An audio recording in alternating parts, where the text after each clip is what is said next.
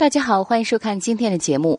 古人常说“万般皆下品，唯有读书高”，可以看出，在他们心中，做读书人走上仕途是一件十分体面的事情。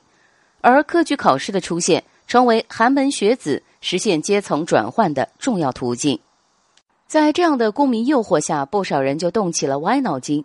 他们既想借助这条路改变命运，又不愿意寒窗苦读，而且个人能力实在有限。于是就有了作弊这条歪路。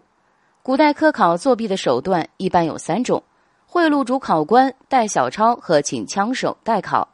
因为官府并没有专门针对枪替的方法，所以只能尽量防止考题外泄，对考生严加搜查，防止他们夹带，并加强考试中的监考，防止有人作弊。除此之外，科考还实行实名担保制，就是说考生要有一个担保人。相当于一种连坐，如果有人被查出作弊，那么担保人也要承担相应的责任。开考前点名的时候，考生不仅要说出自己的个人信息，还要说出担保人的姓名，那人也要做出回应。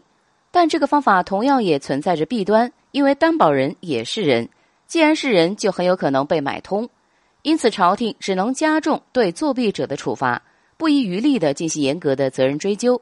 希望通过严惩使考生产生畏惧，尤其在明清两朝，一旦有人在科举考试中作弊被发现，就会被处死。据统计，清朝从顺治到咸丰年间，因为科考舞弊被处死的就有三十七人，其中还有一品大员。虽然科考制度从确立到废除舞弊现象不断，但它对古人的意义更为重要，是真正的鲤鱼跳龙门。